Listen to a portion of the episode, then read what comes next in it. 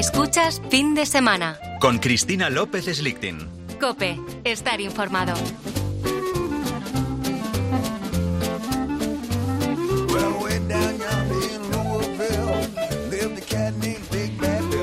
Estamos en la verdadera revolución digital. El mundo está cambiando bajo nuestros pies y conviene estar atentos. El Mobile World Congress recientemente ha permitido hacer balance de las novedades, no solamente en el sector de la telefonía de última generación, sino mucho más. Hemos, hemos podido ver hologramas 3D, avatares humanos, taxis voladores, eh, cómo serán los edificios del futuro, el metaverso, todo lo que nos va a pasar.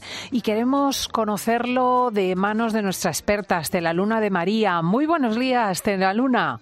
Hola Cristina, ¿cómo estás? Buenos días. Es estupendo porque así a toro pasado, pues realmente podemos eh, tocar ya con las puntas el futuro, con las puntas de los dedos. Sí, el futuro ya está aquí y es apasionante, la verdad. No, que llegue pronto, por favor. bueno, a ti te encanta. ¿Qué es esto de los hologramas 3D? Pues mira, los hologramas ya, ya han salido en el Mobile World Congress del 2021. Lo que pasa es que ahora, claro, se está sofisticando. Entonces son como eh, tú entras en una sala que tiene muchas cámaras que están viendo muchas perspectivas de ti y crean un avatar tuyo que va al metaverso y entonces es una y entonces es una réplica tuya en tres dimensiones que puede estar en cualquier lugar del mundo. Y entonces, claro, pues tú, Cristina, ahora podrías estar en el Caribe dando el programa o yo podría estar en Nueva York mm, eh, dando una conferencia, yo qué sé, o, o podrías podría tu madre estar en Alemania visitando a sus parientes, o sea, en fin, es una o sea, es la, bilocación, la bilocación. Sí, ser ubicuo, ¿no? Poder estar en varios sitios a la vez.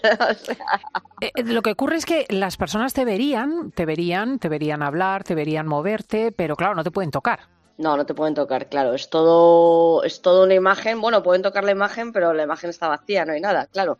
Es un, es todo. Pero bueno, es que estamos evolucionando a una sociedad cada vez más visual, más digital, más virtual, ¿no? No, no, y yo, yo entiendo que podría consolarme mucho si uno de mis hijos que vive en el extranjero, en lugar de mostrarse en la pantalla del vídeo, estuviese sentado a mi lado en forma de holograma y gesticulando tal y como está gesticulando en su casa. Efectivamente, efectivamente. Gesticulando y hablando y moviéndose y teniendo esa un, dimensión también corporal, ¿no? Del movimiento, de, del espacio, o sea, es, realmente es una revolución.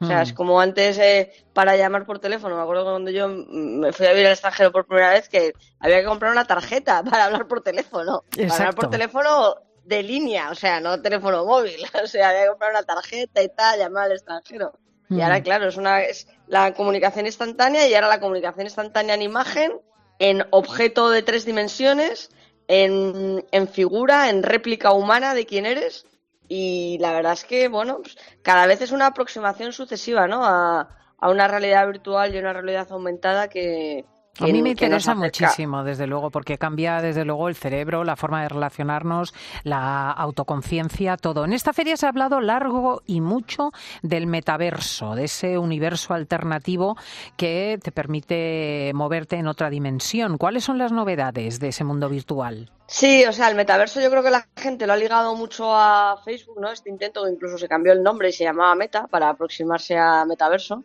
pero en realidad tiene muchas utilidades que no son nada frívolas. Por ejemplo, estudiantes de medicina que entran en el metaverso y ven un esqueleto con sus músculos y pueden probar y no necesitan probar sobre un cadáver real o todas las escuelas de negocios o universidades punteras que ya están generando espacios de educación en el metaverso y que esto llegará. Es decir, ahora esto, hablaba yo con un amigo ingeniero en, en Navidad, un amigo que que vive en San Francisco, es español y tal, y que ha hecho una carrera impresionante en el, en el mundo de la salud. Y decía, claro, es que a mí, yo que soy ingeniero, cuando me explicaron lo del ADN y la doble hélice por primera vez, dice, y ahora les ponen un vídeo, ven la imagen, la tocan y, lo entienden en un minuto. Y nosotros ahí meses estudiando a ver esto cómo sería. Entonces la, la, revolución, la revolución está aquí. Y Qué bonito. Eh, sí, crear estos espacios virtuales, estas aulas desde el metaverso en las que se puede trabajar, eh,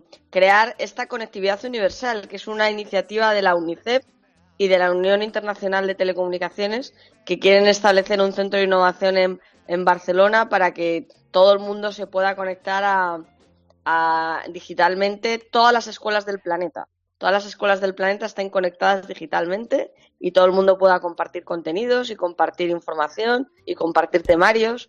hay muchas, hay muchas iniciativas, muchas iniciativas que, que no son nada frívolas y que, y que están más allá de jugar a un videojuego. Oye, Estela, yo mm, eh, eh, hay una cosa que no entiendo que es lo del 6G, quiero decir. Ah, Muchos de nosotros todavía no hemos probado las ventajas del 5G y ya estamos hablando del 6. Sí, sí, ya ha llegado el 6G y los primeros que han hablado de ellos es en Corea del Sur y lo han traído a, lo han traído al Mobile World Congress. El 5G, la ventaja principal es que bajaba la latencia, es decir, que la rapidez de conexión era mucho más amplia y lo que y lo que va a traer el 6G es que las velocidades de descarga y de subida serán todavía mayores, alcanzando picos de 1000 gigabytes y sobre todo que se va a conectar con todas las realidades. Es decir, el 6G nos va a permitir tener en el dispositivo la realidad virtual, la realidad aumentada, la realidad mixta, que convergerá en una reproducción para cualquier pantalla, incluso sin estar conectados al wifi ni al móvil. O sea que habrá holografía en tiempo real, alta definición. Eso es un poco lo que, lo que se tiene que traer el 6G. Lo que se supone que ha traído el 5G y que al menos los nuevos móviles y los nuevos dispositivos lo incorporan son las velocidades de conexión, el hecho de que hay antenas que replican la señal por todas partes y entonces se supone que toda la, la interconectividad ha aumentado, el Internet de las cosas. Eso es un poco lo que ha traído el 5G, ¿no? La inteligencia artificial y todo esto se va a potenciar muchísimo con el, con el 6G. Toda una inteligencia artificial, comunicaciones holográficas, también eficiencia energética, niveles de consumo mucho más bajos.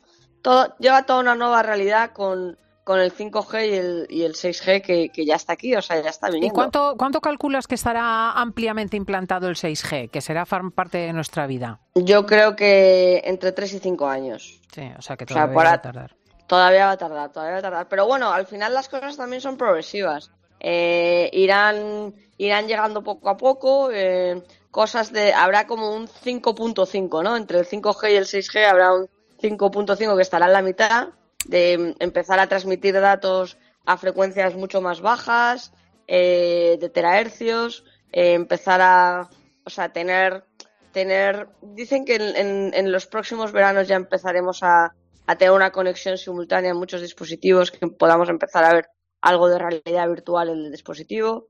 O sea que estos son, son mm. cosas que están que estarán llegando. Pero bueno, digamos que objetivo 2030. Oye, y en tema de transportes, hemos hablado a menudo del Hyperloop, el tubo este que va a toda velocidad dentro de una cápsula, pero también se ha hablado en este congreso de taxis voladores. ¿Qué es eso? ¿Como helicópteros? Sí, taxis voladores, sí, sí. Hay un vídeo de Antena 3 súper divertido donde un señor se mete en un taxi. Pues nada, que, que, en vez de, que en vez de coger el taxi e ir por la carretera y pegado al suelo, pues es un mini helicóptero que te lleva a otro sitio y que se, que se transporta por la ciudad. Claro, esto alguien tendrá que regular el, este pequeño tráfico aéreo. Es una, o sea, vuelan a una, a una altura pequeña y, y, el taxi te lleva, te lleva a otro punto, a otro punto de, de tu destino. Pero Un además... poco Blade Runner. ¿Habéis visto Blade Runner? Es como esto que se van transformando. El futuro ya está aquí. Dime. Estaba buscando los taxis voladores y me ha saltado el móvil porque creo que los están probando ya en París. Los están probando ya en París, sí, sí, sí, sí, sí. sí. O sea, que están aquí. ¿Y qué son los gemelos, los gemelos digitales? Sí, gemelos digitales, que hablamos con ello con Diego en, en Navidad, un día que, que, hicimos la sección con él. Eh, los gemelos digitales es toda esta, eh, eh, digamos, realidad virtual que tú pruebas un concepto como en un entorno de pruebas y donde replicas digitalmente eh, el concepto que quieres probar. Por ejemplo, una ciudad bien organizada urbanísticamente, pues lo pruebas en tu gemelo digital. O, o sea, como una pues, maqueta digital de algo que tú quieres probar. De algo que tú quieres probar. Es como una maqueta de algo que tú quieres probar y lo pruebas digitalmente en un entorno seguro donde, claro, si cometes errores, pues no tiene consecuencias. Y eso te permite que luego lo pruebes en, en la vida real. Pues eso, una ciudad una ciudad sostenible, un o taxi quieres volador. lanzar una idea, un taxi volador, eh, una idea de negocio, mm, una operación quirúrgica nueva para ver qué hay en el cerebro. en fin, cosas que puedes intentar probar digitalmente y saber y saber qué, qué sucede con ellas y que tienen una vida ahí. Eh, o yo qué sé, o quieres probar si quieres quieres probar si el cierre de la M30 ha tenido sentido y, y perdón de, de mm, la almendra central de Madrid y la contaminación realmente ha bajado a niveles que se esperaban. Pues todo eso lo pruebas en el gemelo digital. Claro, lo replicas y lo pruebas. No, la verdad es que es fascinante. Es una cita interesante, muy interesante la del Mobile World Congress, pero sobre todo porque, insisto, estamos asistiendo a un cambio de era que eh, durante siglos dejará ver su impacto. Estamos asistiendo a una revolución. Sí, es muy divertido. Y luego cosas así un poco más de todos los días que, a todos nos van a llamar la atención y que a mí me llaman. Esto de los móviles enrollables es el nuevo grito. Vas a poder enrollar tu móvil. Vas a ah. poder plegar tu móvil. Ya has oh. venido Motorola con su, con su modelo de un móvil que lo enrollas como un papiro y te lo metes en el bolsillo. Eh, pantallas extensibles, eh, o sea, cosas así que son como entretenidas y que, realmente te pues, pues, son divertidas, ¿no? Es como que. Yo he hecho en falta una pantalla enrollable, o sea, una suerte de papel eh, perpetuo que traslade el periódico fuera de la pantalla del móvil o del ordenador o del iPad, ¿sabes? O sea, que replique el formato tradicional del periódico, porque el formato no ha sido superado. Ya, ya, ya, eso es verdad, eso es verdad. No hay nada como leer el periódico en papel. Es que son siglos de estudios para que, bueno, incluso aunque tengamos que eh, dejar de pasar páginas, pero al menos que el formato, ¿eh? las cabeceras, los titulares, el tamaño, sea, sea ese y que eso lo puedas plegar y guardar. A ver si de, estos formatos de pantallas extensibles sale esto. Estela Luna de María, nuestra CEO de Pentacuar Consulting y experta en futuro, porque esto es lo que está aconteciendo. Muchísimas gracias, amiga. Igualmente, Cristina. Un saludo. chao, chao. Adiós.